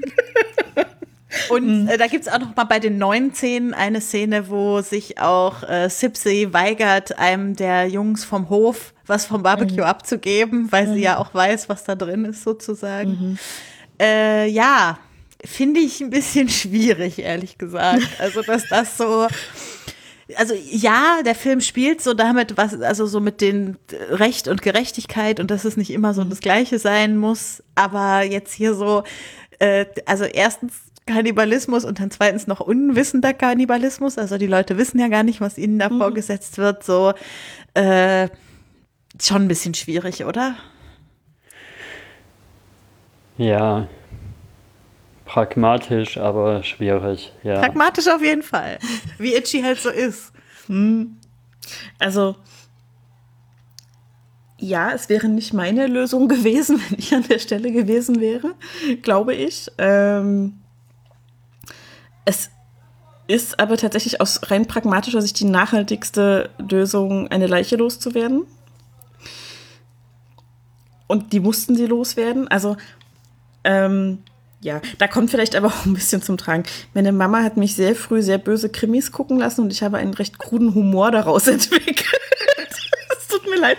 Ich fand, also auf einer rein Storytelling-Ebene fand ich diese Lösung großartig ich verurteile das Essen von Menschen, es sei denn, diese sind selber damit einverstanden in Fällen von Notsituationen. Also ne, es gibt ja immer diese Filme von ein Flugzeug stürzt irgendwo in den Anden ab und wird ewig mhm. nicht gefunden und alle sterben und erfrieren und äh, die, die nicht sofort gestorben sind, hungern halt und müssen dann überlegen, ob sie jetzt äh, mit dem Schnee über die Runden kommen oder ob sie dann doch anfangen, ihre Kameraden zu essen. Ähm, äh, das das äh, gibt es natürlich alles. Ähm, auf dieser Storytelling-Ebene und ganz ehrlich, ich habe das anders nie an mich rangelassen, finde ich diese Lösung großartig. Weil du bist die Leiche komplett los. Du hast diesen Gag mit drin, dass dieser äh, Bluthund-Sheriff, nenne ich ihn jetzt mal, der ja wirklich über Jahre seine Zähne in diesen Fall schlägt, äh, sagt, das war das beste Barbecue seines Lebens und er sucht halt die Leiche, die er gerade isst. Ähm, Zählt für mich auch unter den awkwarden Humor zum Teil. Ja. Und auch mit dem Spruch, mit dem, ja, ganz besondere Soße. Mhm, das Geheimnis liegt in der liegt Soße. Liegt an der Soße. Mhm. ja. ja. Mhm. Ähm, das ist so ein. Ich habe das nie anders äh, sehen können, tatsächlich mhm. so. Also an der Stelle, egal wie gut der Film mir sonst Geschichten erzählt und Figuren nahe bringt und mich Anteil nehmen lässt und auch die Nebenfiguren mit einem Charakter ausstattet, wie den Reverend zum Beispiel, ähm, an der Stelle ist es für mich einfach mal ein Film und keine Realität. So, und ich lasse mich nicht drauf ein, dass das Realität ist in irgendeiner Form. Ähm, das mag mhm. egoistisch sein und ignorant an der Stelle. Ähm, und es ist keine Lösung, die ich irgendwem im realen Leben empfehlen würde. natürlich nicht. Aber es ist, ähm, ähm, ja, es ist auch immer so ein bisschen, ich glaube, ich habe auch immer in, in der Narrative des Films die bestmögliche Lösung darin gesehen, weil du keine Leiche hast, die eventuell irgendwann wieder ausgebuddelt wird ähm, oder irgendwie tatsächlich aus anderen Gründen gefunden wird oder irgendwas. Und du bist diese Leiche restlos losgeworden, mehr oder weniger, und niemand ist misstrauisch geworden, aus welchen Gründen auch immer. So. Aber das ist eben wirklich auf dieser ja, Story-Ebene. Mhm. Wäre dann noch die Frage mit den Knochen, was man damit gemacht hat, aber ja gut. Ich, die sind dann mit den übrigen Barbecue-Knochen ja. im Haushaltsmüll ja. gelandet, sehr wahrscheinlich. Wie auch immer, ich glaube, das werden wir nicht zu 100 Prozent äh, auflösen können an der Stelle. Äh, mein Wunsch wäre, dass wir zum Schluss noch mal über den Titel sprechen. Mhm und über die grünen Tomaten und warum quasi dies als Titel für den Roman, der ja schon Fried Green Tomatoes at the Whistle Stop Café hieß, also von äh, Fanny wie hieß sie, Fanny, Fanny Fleck so genannt wurde und den ja John Avnet jetzt auch als Regisseur für den Film übernommen hat. Also ich habe kurz recherchiert, dass Fried Green Tomatoes auf jeden Fall ein typisches Südstaaten-Essen mhm. sind und nichts, was sich irgendwie Ruth und äh, Ichi ausgedacht haben und was nur bei ihnen serviert wurde. Genau. Nee, also das, äh, ich hab, wir haben tatsächlich ein Rezept rausgesucht dafür. Wir wollten das mal mhm. kochen. Hm? Genau. Aber ähm, ja. warum das jetzt der Titel des Ganzen ist, also was ist tatsächlich das Symbol Fried Green Tomatoes für die Figuren in dem Film? Habe ich mir ehrlich gesagt bis ich äh, bis jetzt zu diesem Podcast nie, nie viele Gedanken drüber gemacht. Interessant. Ähm, Habe ich sofort drüber nachgedacht. Die ganze Zeit gedacht, ja, warum ähm, heißt er denn nun Fried Green Tomatoes? Ähm, im Englischen kann ich es mir noch weniger erklären. Ich glaube, im Deutschen habe ich irgendwann mal so halb unbewusst für mich die Deutung abgelegt, naja, unreife Tomaten, also alles so diese, diese Menschen, die irgendwie werden müssen, irgendetwas werden müssen oder sich irgendwohin entwickeln müssen, eine Entwicklung durchmachen müssen. So, also gerade die Frauenfiguren so. Mhm. Ähm, so wie grüne Tomaten halt einfach noch nicht reif sind und erst noch rot werden müssen, so bis sie voll entwickelt sind. Ähm, aber auf einer sehr unbewussten Ebene, mhm. hätte ich gesagt. Mhm. Über Fried Green Tomatoes kann ich halt wirklich nichts sagen, fürchte ich. Ich hätte es, ich hätte es auch so interpretiert als eine der Verrücktheiten von Ichi, bis Becky das gerade erzählt hat, mit dass das, das wirklich ein Gericht ist. Weil aus dem Film das auch so ein bisschen so rüberkommt, finde ich. Also, wo das Gericht kurz vor der Essensschlacht eingeführt wird, ist es auf der Handlungsebene kommt es ja schon so rüber als, ja, ich habe da mal was ausprobiert und probier mal und Ruth ist da ja auch nicht wirklich von begeistert. Ja, stimmt. Von, von dem Geschmack, aber sie nehmen es halt dann trotzdem auf die Karte. Ähm, ja, wobei ich weiß gar nicht, ob. Ähm, ich meine, Nini erzählt relativ am Anfang schon mal, dass es in dem Kaffee die besten mhm. Bright Green Tomatoes mhm. weit und breit gab. So. Ähm, und dass sie dafür berühmt waren halt. Und das klang so, als gäbe es vergleichbare Angebote von anderen Anbietern, möchte ich es jetzt mal nennen. Mhm. Ähm, Weil die Tatsache, dass Nini das genaue Rezept kann von diesen mhm. Green, äh, Fried Green Tomatoes, mhm. auch wieder ein starkes Anzeichen für die Itchy-Nini-Theorie ist. Das, das, das stimmt wohl. Ja, ich, also was ich noch mir so überlegt habe, ist, dass die, also sie haben ja die Tomaten dann auch geschickt nochmal in die Gegenwarts-Storyline äh, eingebunden, indem das so, äh, das war, was als, als es Evelyn sozusagen wieder gut ging, dass sie auch mal Nini was zurückgeben wollte, nachdem Nini ihr jetzt die ganze Zeit was gegeben hat, mhm. dass sie ihr diese, diese Fried Green Tomatoes gemacht hat und dass sie deshalb auch so ein bisschen für das stehen, was die Frauen sich untereinander alle so gegeben haben die ganze Zeit. Aber das ist auch dann schon sehr äh, so gewollt, dass da noch irgendwas drinsteckt im Titel. Wahrscheinlich hat sich auch einfach nur jemand gedacht, klingt doch gut. ja, und also ich es hat halt auch immer so den Vorteil, ähm, man kann es nicht gut mit einem anderen Film oder einem anderen Buch verwechseln. Äh, vom mhm. Titel her. So, mhm. ne? Also es gibt ja oft so, äh, keine Ahnung, so diese, diese Zwei-Wort-Titel, der Kompass, die Nadel, das Haus, keine Ahnung was. So, wo dann, dann google das mal. dann google das mal. Genau, google das mal. So. Ähm, es ist immer gut, wenn ein Titel A ähm, hat so dieses leicht verstörende Element drin, weil Tomaten sind halt selten grün. So. Ähm, ich weiß nicht, inwieweit das äh, Fried Green Tomatoes in den USA noch ein, ähm, ein bekanntes Gericht ist, also ein, ein verbreitetes Gericht heutzutage, oder ob das eher so was ist, was so bis in die, weiß ich nicht, 50er, 60er Jahre verbreitet war und dann kam das Dosenessen und wurde, alles wurde besser. Ähm, oder ob das heute noch so ist, das kann ich nicht beurteilen. Aber der deutsche Titel stößt ja erstmal so ein bisschen an. So, ne? Denkst, mhm. hä, grüne Tomaten? Hä? So, also du denkst erstmal einen Ticken drüber nach. Das ist immer gut bei Titeln. Das macht neugierig. Ähm, weil irgendwas nicht ganz stimmig ist. Es ist trotzdem kurz und prägnant. Und mhm. es gibt nicht viele andere Dinge, die so heißen im, im Medienbereich. Mhm. Ja, das ist das auch kann, immer gut. Also das ist, aus also diese technischen Gründen alles richtig gemacht. Ja, wollte ich gerade sagen. Also in der Sicht auf jeden Fall, weil wenn man es googelt, findet man auch erst den Film und dann das Rezept. Mhm. Genau. so sieht's aus. Ja. So, habt ihr jetzt noch offene Punkte auf dem Zettel?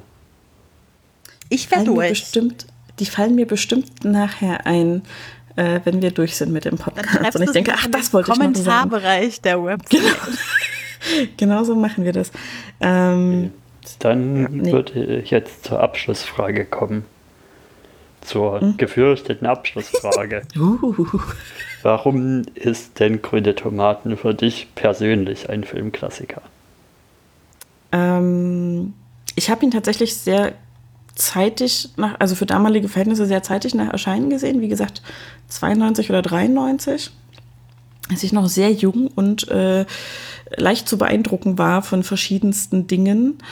Ähm, und mich hat tatsächlich einfach die, diese, ich hätte es damals nicht so benennen können, aber die Tatsache, dass ich da keinen männlichen Protagonisten habe, ähm, dass da vier Female Leads in diesem Film sind, ähm, die diesen Film tragen, ähm, das hat mich, glaube ich, echt beeindruckt damals, ohne dass ich es hätte benennen können. Ich mochte damals, glaube ich, auch so ein bisschen den Holzhammer-Humor und ich mochte schon immer so Geschichten, bei denen ich gut heulen kann. Ähm, das kann ich bei dem Film immer wieder. Ähm, und ähm, ich meine mich zu erinnern, ich habe den mit meinen Eltern geguckt und mein Vater konnte so gar nichts damit anfangen und meine Mama total viel. Ich mochte den auch sehr gerne. Ähm, es ähm, hat mich also mit meiner Mama auch so ein bisschen zusammengeschweißt. Und äh, eine der neueren Sachen ist einfach, ähm, seit ich mit Steffen zusammen bin, ähm, wollen wir uns ja immer gegenseitig Medienprodukte zeigen, die wir gut finden. Comics, ähm, Animes, Serien, Filme etc. pp. Und Grüne Tomaten stand bei mir ziemlich weit oben auf der Liste. Ähm, und ich muss Steffen immer so ein bisschen schubsen. So, ähm, damit wir mal die Sachen gucken, die ich vorschlage, weil er so eine Einstellung hat, so, das ist bestimmt nicht aufregend irgendwie. Und, mm, und ich weiß gar nicht, warum er diese Einstellung hat, weil alles, was ich ihm bisher gezeigt habe, fand er gut. Und also Steffen. ja, halt dich dran. Äh, ähm, und äh, vor allem grüne Tomaten auch. Und das hat mich einfach sehr, sehr gefreut, weil ich glaube, ich bin nicht sicher, ob diese Beziehung noch bestehen würde, wenn er dem Film gar nichts hätte abgewinnen können. Ähm, Glück gehabt. Glück. naja, aber es ist halt tatsächlich ähm, im Jahre 2000, wir sind seit 2016 zusammen. Ähm, in dieser Zeitspanne muss ich nicht mehr mit Männern zusammen sein, die für Feminismus nichts übrig haben. Ähm, so, ne? Ist so ein bisschen mein mhm. Take, wo ich denke, so, das brauche ich einfach nicht. Und der kann sonst nett sein, wie er will. Und vielleicht bin ich dann auch noch gerne mit ihm befreundet. Aber ähm, für eine Beziehung würde es mir nicht reichen. Und deswegen war ich sehr, sehr froh, dass er diesen Film sehr mochte. Und er hat ihn dann, hatte dann auch, als ich den jetzt für den Podcast nochmal geguckt habe, um ähm, alles parat zu haben, ähm, hat er gemeint, so, naja, du kannst ja den gucken und ich gehe und guck Animes oder irgendwas, gehe ins Nebenzimmer und so. Er ist dann halt den ganzen Film über doch da geblieben, weil der Film so schön ist und ihn so gepackt hat. Und ähm, das finde ich einfach ähm, sehr schön. Und es ist halt einfach, ähm, der hat Probleme. Ach, eins noch, auf das ich kommen wollte, siehst du, nämlich, äh, seht ihr, ist die, äh, die Sprache im Film äh, eins der Probleme, die mir jetzt aufgefallen sind beim Wiedergucken. Ähm, das, der Film ist äh, mehr als 15 Jahre alt und er funktioniert immer noch sehr gut für mich an vielen, vielen Stellen. Was mir aufgefallen ist leider äh, mit der Sprache, ist tatsächlich, der Film versucht, ähm, rassistische Sprache den, ähm, äh, den, den negativ besetzten Charakteren zuzuordnen. Ähm, also das N-Wort hört man in dem Film, ähm, aber eben von den Ku Klux Klan-Anhängern, ähm, von dem unfassbar widerlichen Staatsanwalt, der Itchy anklagt und Big George anklagt.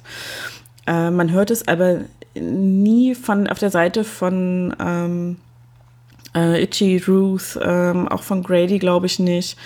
Ähm, da geht der Film sehr bewusst mit um, wer welche Sprache benutzt. Insgesamt ist aber tatsächlich leider die Sprache nicht frei von Rassismus. Mhm. Da sind wir heute ein Stück weiter.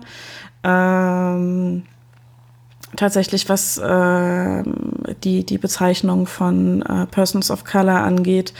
Ähm, das ist, glaube ich, aber trotzdem in der damaligen Zeit das, was der Film wollte, zu zeigen, wir können ähm, über schwarze Menschen sprechen, ohne das N-Wort zu benutzen, ohne sie zu beleidigen, rassistisch zu beleidigen. Ähm, es ist ihm halt nicht geglückt, ähm, weil einfach auch da zwar schon ein Stück weit Sensibilität da war, aber die noch nicht weit genug gewachsen war. An vielen Stellen habe ich den Eindruck. Das finde ich, das ist das, was mir so ein bisschen hm, auffällt, unangenehm, wenn ich ihn jetzt wieder gucke. Ähm, das finde ich schade, aber ich kann's, ähm, ich kann sehen, was der Film vorhatte in der Art, wie er die Sprache auf die Figuren verteilt. Und ich unterstelle ihm einfach mal gute Intentionen, die gescheitert sind, ähm, was trotz allem ich deshalb aber eben ansprechen möchte. Also ich will es nicht unkritisch dastehen lassen. Mhm. Ähm, es ist kritisch zu sehen. Ich unterstelle ihm aber, dass er das Beste gewollt hat und ähm, gescheitert ist. Mhm. Ja, genau. Schön. Ja, äh, das ist für mich ein Klassiker immer wieder schön. Und ich glaube, ich kriege zum Geburtstag die DVD mit den zusätzlichen Szenen. Hm, ich freue mich drauf. Der Steffen Glaubst hat da sowas angedeutet. Du das jetzt hier damit das nee, passiert? Nein, nein, nein, nein, der Steffen, der Steffen hat das, glaube ich, schon bestellt. Sehr ja, schön. Ich ja. freue mich wieder mal, dass, uns, dass uns so ein schöner Film eingereicht wurde. Deswegen machen wir das ja auch zum Teil, dass, dass wir Filme entdecken können und auch mhm durch uns die HörerInnen Filme entdecken können, die sie vielleicht nicht so auf dem Schirm hatten. Gut, den Film habe ich jetzt schon mal beim Sinne Smash Brothers äh, Siblings Special auf dem mhm. Podstock spätestens vom Namen her gehört. Aber jetzt den tatsächlich mal zu sehen, ja, war sehr schön. Genau. Er hätte den beide noch nicht gesehen, ne? nee, tatsächlich nicht. noch nicht. Also vielen Dank, äh, dass du uns den mitgebracht hast, Kati. Ja, sehr gerne. Das freut mich sehr. Erzähl doch zum Schluss noch mal kurz für alle, die, es ist jetzt für alle schon anderthalb Stunden her, dass du erzählt hast, woher, wo man dich finden kann, wo man dich erreichen kann, wenn man dir noch was sagen will. Genau, warte, ich man dich hören kann, wenn man mehr an hören will. Ich spule noch mal den Anfang der Aufnahme, ich weiß es nämlich selber nicht mehr. Nein, ähm, genau. Also auf Twitter findet ihr mich unter @catchkati, catch wie in Catch Me If You Can und äh, Kati. Ich habe es neulich gehört und fand das so schön. Äh, der klassische Ossi-Kati-Name, also K-A-T-I, ohne H, ohne IE, ohne Y, ohne irgendwas. Ähm, äh, Podcasts von mir oder mich in Podcasts hören könnt ihr bei Schläfst du schon, Videomitschnitt, Akte Aurora, Personal Buchführung und der Geschichtenkapsel. Und du warst ja auch letztens zu Gast, was ein bisschen schön überleitet in, in den Ausblick mhm. auf die nächste Folge. Warst du ja zu Gast bei, bei Randvoll von Christiane und Julius und hast über Bücher geredet, über Kunden. Buchhandel. genau. Ja, über, über den Umgangston, äh, den KundInnen im ja. Einzelhandel öfter mal haben. Genau. Ja, hat auch sehr viel Spaß gemacht, dort zu sein. Hm. Haben Sie das auch eingeschweißt? genau. genau. Ich habe so gelacht. Und sehr, sehr eben diese mich. Christiane ist in der nächsten Folge dann zu Gast, die es dann im September zu hören werden gibt. Und ja, da geht es dann um die Truman Show einen der beiden Filme, die vermutet wurden für Dianes Pick für den Lieblingsfilm, den sie ja nicht expliziert hat. Obwohl es wahrscheinlich doch der das war andere nicht war. die Truman Show. genau. Aber um die. Truman Show geht es nächstes Mal mit Das war, das war sehr schön. Christiane. Ja. Eure ich mich Geburtsjubiläum-Folge war ohnehin eine sehr schöne. Ähm, und ich freue mich, dass jetzt wieder mehr Filmklassiker-Folgen kommen. Ich mag die nämlich sehr. Ja, da sind wir jetzt wieder voll im Rhythmus und äh, da kommt dieses Jahr noch so einiges. Genau. Und dann sagen wir Tschüss. Tschüssi!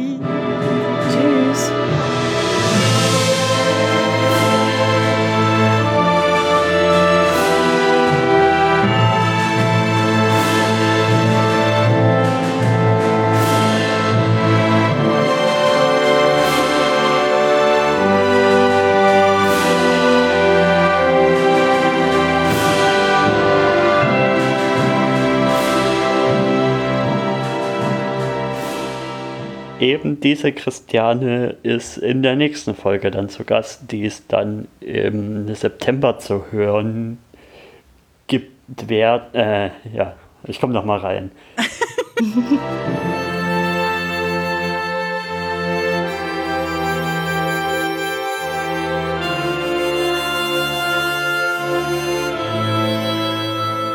Ich bin bei Akte, Al hm. Akte Aurora. Meine So heißt Güte. Ja.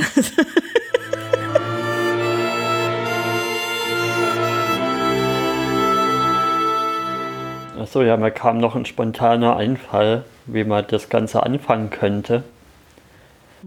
Also äh, anstelle von, von Lars, den müsste man ja halt immer beauftragen, habe ich mir jetzt so überlegt. Ich könnte ja immer so sagen, so am Anfang Klassiker der Filmgeschichte heute mit und dann sagt die Person Name und welcher Film. Also der Gast, die Gästin. Sehr gut. So wie bei äh, David Tennant, das a Podcast will. Ja. Oder wie, oder wie bei Medienmenschen mit Dominik Hammes. Der macht das genauso. Medienmenschen höre ich nicht, aber David Does a Podcast ist vielleicht der beste Podcast, den ich seit langem gehört habe. Ja, Macht so Spaß. Ja. der ist sehr gut. Der ist, der ist richtig schön.